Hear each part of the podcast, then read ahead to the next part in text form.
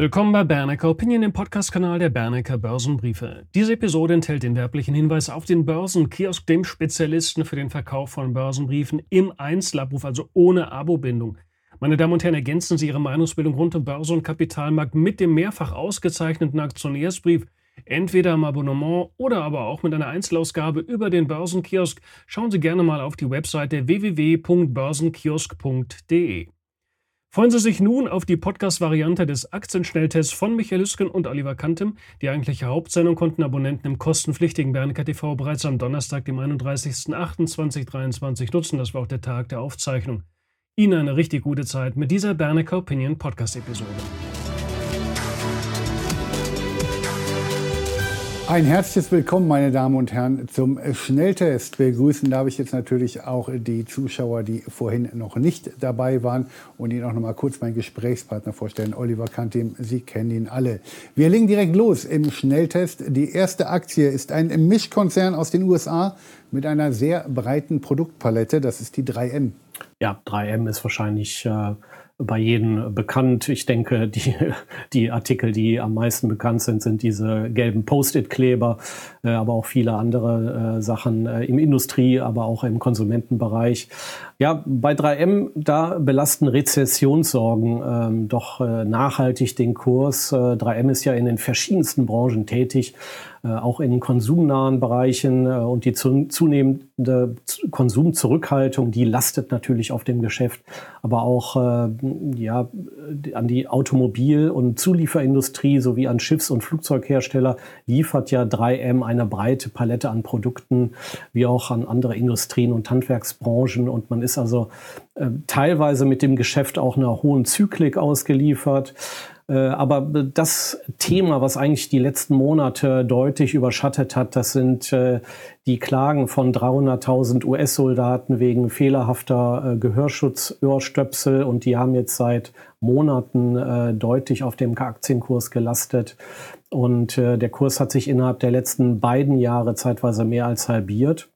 Aber jetzt scheint das Kapitel fehlerhafte Gehör Gehörschutz Ohrstöpsel beendet zu sein. Denn 3M hat einer Vergleichszahlung von 6 Milliarden Dollar zugestimmt und die Summe soll über die kommenden fünf Jahre verteilt ausgezahlt werden.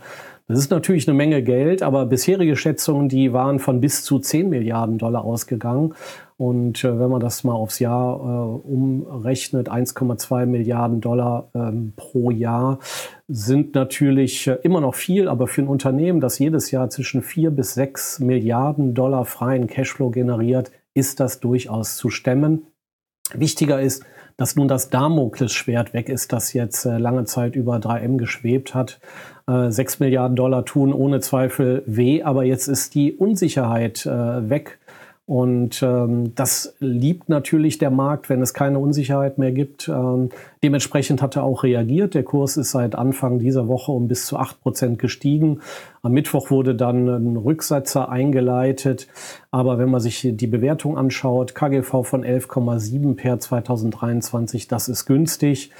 KGV auf Basis der Gewinnschätzung für 2024 ist bei 10,6. Dazu kommt noch eine sehr attraktive Dividendenrendite von voraussichtlich 5,8 Prozent.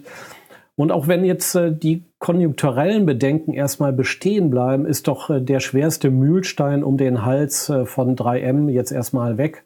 Und die Aktien dürften vorerst ihren Tiefskurs gesehen haben und langfristig orientierte konservative Anleger, ähm, die können jetzt durchaus mal zugreifen. Das war die erste Aktie im Schnelltest aus dem Repertoire von Oliver Kantim. Gleich kommt die zweite Aktie aus dem Repertoire von Oliver Kantim. Danach kommen einige Zuschauerfragen, die Sie uns gestellt haben. Aber wenn Sie noch mehr aus dem Repertoire von Oliver Kantim und Volker Schulz einmal lesen möchten, der Aktionärsbrief ist jederzeit auch im Einzelabruf bei unserem Partner www.börsenkiosk.de abrufbar. Das geht relativ unkompliziert, sehr einfach, ohne Abo-Verpflichtung und ohne größere Aufwände. Also empfehle ich Ihnen, wenn Sie mal das, den kompletten Brief lesen möchten, www.börsenkiosk.de. Wir kommen zum zweiten Wert, Olli. Das ist eines der führenden dänischen Energieunternehmen, Ørsted. Ja, Ørsted ist, äh, das weiß ich, bei den Zuschauern besonders beliebt, ist in den vergangenen Monaten äh, mehrfach angefragt worden, haben wir vor einigen Monaten hier auch schon äh, behandelt. Ja, Ørsted ist äh, nicht nur in Dänemark aktiv, sondern auch in Großbritannien, Deutschland und Niederlanden, äh, aber auch zunehmend äh, in den USA. Ähm, man betreibt Entwicklung, Bau und äh, Betrieb von Offshore-Windparks sowie die Produktion und Vertrieb von Strom, Gas und Bioenergie. Ja, Ørsted ist gut im Geschäft, hat es aber in den letzten Jahren nicht mehr äh, geschafft, ein nachhaltiges Umsatz- und Gewinnwachstum auf die Beine zu stellen. Es wurde immer ein bisschen holpriger. Dieser Effekt, der hatte sogar schon vor Corona eingesetzt und zudem stört, dass die 2020 deutlich zurückgefahrene Nettoverschuldung seit 2021 und wohl auch wieder in den kommenden Jahren wieder deutlich zulegen wird. Und angesichts der deutlich gestiegenen Zinsen ist das natürlich ein echtes Belastungsmoment äh, für die Profitabilität. Und äh, der Aktienkurs, der hatte sich ja seit äh, dem Anfang 2021 erreichten Allzeithoch bereits mehr als halbiert. Und jetzt am gestrigen Mittwoch dieser Woche ging es dann nochmals um rund 25 Prozent abwärts auf das niedrigste Kursniveau seit Anfang 2019. Ja, was war der Grund? Ørsted äh, hatte vor Wertberichtigungen von bis zu 16 Milliarden dänischen Kronen gewarnt. Das sind umgerechnet circa 2,1 Milliarden Euro. Und das Ganze soll bei Windparkprojekten in den USA anfallen. Die Begründung Lieferkettenprobleme und die gestiegenen Zinsen. Äh, letzteres ist natürlich nicht unbedingt überraschend. Das äh, lastet ja eigentlich auf der gesamten Branche. Mehr schon eigentlich die Lieferkettenprobleme. Und äh, sollten die genannten Faktoren unverändert bleiben, müsste man zum Ende des dritten Quartals eben eine Wertberichtigung von 16 Milliarden dänischen Kronen vornehmen, so halt das Unternehmen. Ja, die mittelfristige Prognose hingegen, die hält man dagegen weiter aufrecht, aber dennoch ist einiges an Vertrauen verloren gegangen hatte man doch im Januar Wertberichtigung von lediglich 2,5 Milliarden dänischen Kronen angekündigt. Und äh, der harsche Kursverlust am Mittwoch, der hat eine, Kapit äh, eine Marktkapitalisierung von gut 58 Milliarden dänischen Kronen vernichtet. Und das erscheint im Vergleich zu den angekündigten Wertberichtigungen in Höhe von 16 Milliarden dänischen Kronen äh, doch etwas übertrieben. Aber ich denke, der Markt preist wahrscheinlich auch ein, dass es auch bei den 16 Milliarden dänischen Kronen letztlich nicht bleiben wird. Besonders wegen der gestiegenen Zinsen wird das Geschäft vorerst weiter schwierig bleiben. Äh, aber die Bewertung der Aktie ist für Ørsted-Verhältnisse mittlerweile fast schon günstig. In den vergangenen Jahren sind ja zeitweise KGVs von 30 bis 50 bezahlt worden und jetzt liegt das 2023er KGV bei 22 und das 2024er KGV bei 18. Muss man natürlich noch abwarten, ob da äh, die Gewinnschätzungen vielleicht nicht noch nach, nach unten angepasst werden. Ähm, äh, kurzfristig halte ich jetzt aber eine Gegenbewegung äh, für möglich, die könnte so zwischen 10 und 20 Prozent liegen. Ähm, darüber hinaus wird es aber die Aktie wegen des verloren gegangenen Vertrauens weiter schwer haben oder zumindest vorher, vorerst weiter schwer haben. Aber Anleger äh, mit guten Nerven und mit einem Zeithorizont von mindestens zwei bis drei Jahren, die können sich vielleicht ein paar Stücke ins Depot legen. Der Nächstwert wurde 1923 gegründet. Es ist ein Pharmakonzern aus Dänemark, Novo Nordisk. Ja, heute dänische Wochen offensichtlich bei äh, der Aktionärsbrief TV. Ähm, ja, Novo Nordisk ist äh, mittlerweile ein weltweit führendes Unternehmen, was Medikamente und Injektionssysteme zur Behandlung von Diabetes angeht. Man ist aber auch in den Bereichen Blutgerinnung, Blutgerinnungsmedikamente, Wachstumshormontherapie und Hormonersatztherapie unterwegs. Aber der letzte Schrei hingegen ist die Spritze Wegovy gegen Fettleibigkeit und äh, das hat das ergeben, äh, dass man damit im Durchschnitt 15 Prozent Gewichtsverlust erzielen kann. Ähm, aber das ist eigentlich nur vorgesehen, dieses Präparat für tatsächlich äh, äh, fettleibige Menschen, das heißt äh, krankhaft fettleibige. Aber trotzdem hat sich Wegovy äh, jetzt mittlerweile zum echten Lifestyle-Präparat entwickelt äh, und äh, mittlerweile ist äh, Wegovy auf einigen Märkten so populär, dass Lieferprobleme bestehen. Ja, aber unter anderem wegen Wegovy dürfte der Umsatz im laufenden Jahr um 26 Prozent auf umgerechnet rund 30 Milliarden Euro ansteigen. Novo Nordisk arbeitet hochprofitabel und das auch auf nachhaltiger Basis. Äh, man arbeitet mit EBIT-Margen zwischen 42 und 43 Prozent. Tendenz ist sogar leicht steigend. Dazu Jahr für Jahr freie äh, Cashflows im mittleren bis hohen einstelligen Milliarden Euro Bereich. Überdies ist man solide finanziert, keine Nettoschulden, sondern ab diesem Jahr ähm, hat man wohl äh, sogar Netto-Liquidität. Ähm, ja, der WeGovi-Hype, der hat in den letzten Monaten auch den Aktienkurs nach oben getrieben und jetzt äh, Anfang August gab es da nochmal einen Aufwärtsschub von rund 30 Prozent. Die Bewertung, die läuft mittlerweile so ein bisschen aus dem Ruder. Wir haben 2023er KGV von 36 und 2024er KGV von 30,7. Dazu kommt eine 13-fache Umsatzbewertung. Das ist auch vor dem Hinblick des dynamischen und sehr profitablen Wachstums äh, eigentlich zu teuer. Und in technischer Hinsicht ist äh, zumindest kurzfristig die Aktie überkauft. Ich würde jetzt mindestens einen Rücksetzer bis ca. 1150 dänische Kronen abwarten. Und erst im Bereich 1050, 1100 dänische Kronen wird die Aktie auch wieder zum Kauf. Die nächste Zuschauerfrage. Ein US-amerikanisches Big Data-Unternehmen Palantir. Ja, man ist ein Anbieter von Analysemethoden großer Datenmengen und zum Kundenstamm gehören Behörden, aber auch Unternehmen. Äh, unter den Behörden sind sowohl Geheimdienste, Pentagon, äh, das bayerische LKA äh, und bei den Unternehmen tummeln sich ähm, ähm, vor allen Dingen Firmen aus der Finanzbranche, zum Beispiel Hedgefonds, äh, Banken und Finanzdienstleister. Ja, aufgrund der Kundenstruktur ist das Unternehmen so ein bisschen undurchsichtig. Aber Palantir ist in den letzten Jahren mit sieben Meilenstiefeln gewachsen und in operativer Hinsicht ist man seit 2020 stets profitabel gewesen. Unterm Strich hat man 2022 erstmals auf Jahresbasis schwarze Zahlen geschrieben. Ähm, Palantir weist der Profitabilität eine höhere Priorität zu als dem Umsatzwachstum. Ähm, so ist das Umsatzwachstum jetzt auch ähm, abgeflacht und konnte das ursprüngliche Ziel von mindestens 30 Prozent äh, pro Jahr nicht mehr erreichen. 2022 ist man nur noch, äh, nur in Anführungszeichen, um 24 Prozent gewachsen. 2023 wohl nur noch um 18 Prozent. Aber ab kommendem Jahr könnte sich das Umsatzwachstum zumindest wieder leicht beschleunigen. Ähm, aber im Zuge des sich abkühlenden Umsatzwachstums hat man sich vor allem der Profitabilitätssteigerung verschrieben. Und das erreicht man unter anderem durch aggressive Kostensenkungsmaßnahmen.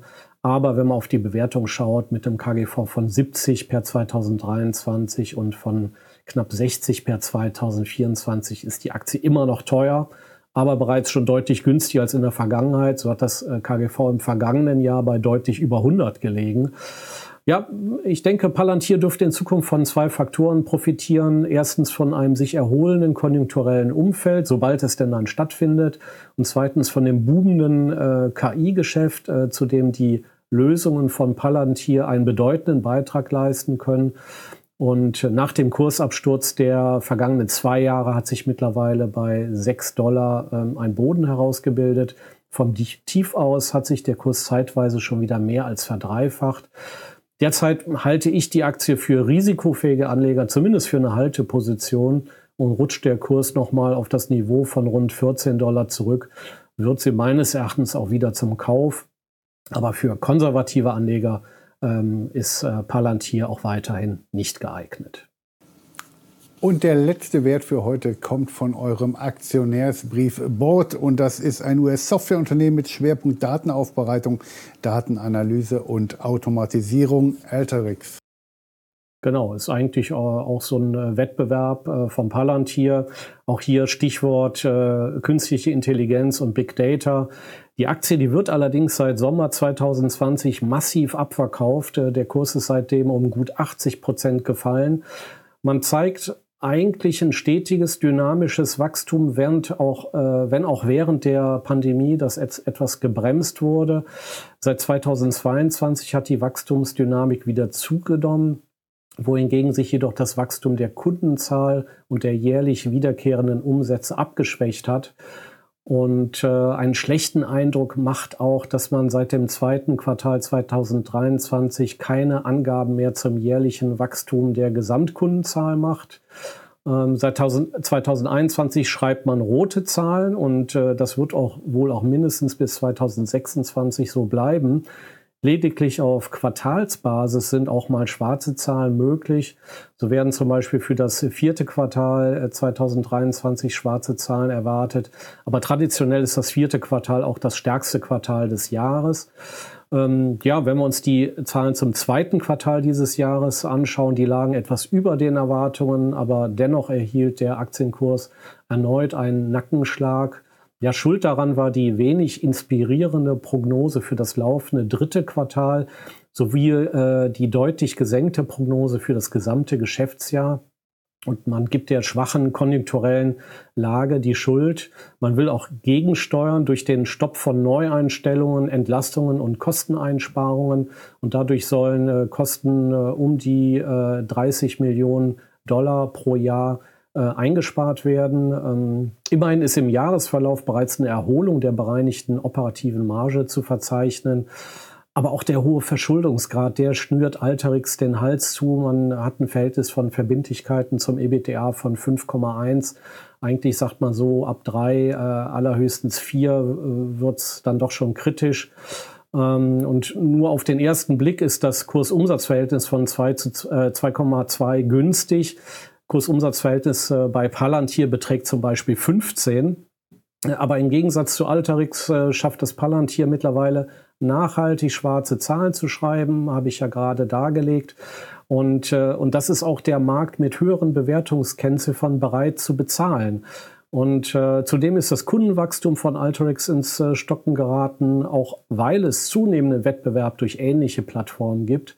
Ja, alles in allem ähm, das Fazit, der Alterix-Kurs, der dürfte noch nicht am Boden angekommen sein eine Trendwende nach oben, die äh, erscheint mir nur erzielbar, wenn es wieder ein stabiles Kunden- und auch Umsatzwachstum gibt und ähm, sowie zumindest die Aussicht auf schwarze Zahlen besteht, äh, denn äh, das ist wirklich der große Nachteil im Vergleich zu Palantir.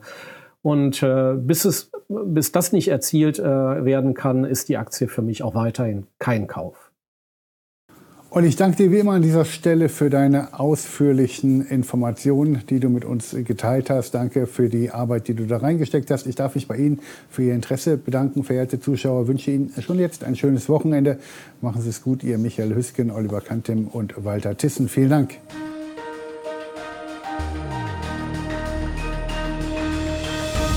Meine Damen und Herren, wenn Ihnen diese Episode gefallen hat, empfehlen Sie uns doch gerne weiter, beziehungsweise geben Sie uns gerne eine positive Bewertung. Ihnen noch einen richtig guten Rest der Woche. Machen Sie es gut. Bitte beachten Sie die nachfolgenden rechtlichen Hinweise. Die Veröffentlichungen werden von der Hansa Bernecker Börsenbriefe GmbH erstellt. Sie dienen ausschließlich der Information und sind kein Ersatz für eine klassische Anlageberatung. Mit den Veröffentlichungen wird weder ein Angebot zum Verkauf, Kauf oder zur Zeichnung eines Wertpapiers oder Anlagetitels unterbreitet. Die in den Veröffentlichungen enthaltenen Informationen und Einschätzungen zu den Wertpapieren stellen keine Empfehlung dar, sich in den beschriebenen Wertpapieren zu engagieren.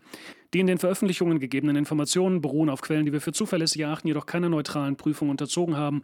Die Hansa Bernecker Börsenbriefe GmbH übernimmt keine Gewähr und keine Haftung für die Richtigkeit und Vollständigkeit der hierin enthaltenen Informationen. Die in den Veröffentlichungen vertretenen Meinungen stellen ausschließlich die Auffassungen der Autoren, Redakteure bzw. Interviewgäste dar und können sich jederzeit ändern. Solche Meinungsäußerungen bzw. Änderungen müssen nicht veröffentlicht werden. Technische Analysen geben ebenfalls ausschließlich die Meinung der Redakteure bzw. Interviewgäste wieder und ersetzen keine individuelle Anlageberatung. Es ist nicht ausgeschlossen, dass Mitarbeiter oder Interviewgäste in Aktien oder sonstigen Anlageinstrumenten, die besprochen werden, selber investiert sind. Die vergangene Entwicklung besprochener Wertpapiere und Anlageinstrumente ist nicht notwendigerweise maßgeblich für die künftige Performance. Der Wert jedes Investments kann sowohl sinken als auch steigen und Anleger erhalten möglicherweise nicht den investierten Gesamtbetrag zurück. Im Einzelfall kann auch ein Totalverlust nicht ausgeschlossen werden. Auch könnten Veränderungen von Devisenkursen negative Wirkung auf Wert, Kurs oder Gewinn von Investments haben. Bei Investments, für die es keinen anerkannten Markt gibt, könnten Investoren außerdem Schwierigkeiten haben, diese zu veräußern oder zuverlässige Informationen über den Wert oder das Ausmaß des Risikos, dem ein Investment unterliegt, zu erhalten. Die Veröffentlichungen dürfen weder vollständig noch teilweise nachgedruckt oder in ein Informationssystem übertragen oder auf irgendeine Weise gespeichert werden, außer im Falle der vorherigen schriftlichen Genehmigung durch die Hansa Bernecker Börsenbriefe GmbH. Die Weiterleitung der Veröffentlichungen ist untersagt, davon ausgenommen sind Videoinhalte, die wir selbst über Social-Media-Kanäle, zum Beispiel YouTube, Facebook etc. veröffentlichen. Die Informationen in den Publikationen richten sich nur an Personen, denen nach dem für sie geltenden Recht entsprechende Informationen zur Verfügung gestellt werden dürfen. Insbesondere richten sie sich nicht an Bürger der USA sowie an Personen, die in den USA oder in einem ihrer Territorien, Besitzungen oder sonstigen Gebieten, die der Gerichtshoheit der USA unterstehen, wohnhaft sind oder dort ihren gewöhnlichen Aufenthalt haben. The information contained on this media content, newsletter, or video is intended solely for persons who may lawfully receive such information under applicable laws. And in particular, it is not directed at U.S. citizens and persons resident or ordinarily resident in the USA, its territories, possessions, or other areas subject to the jurisdiction of the USA.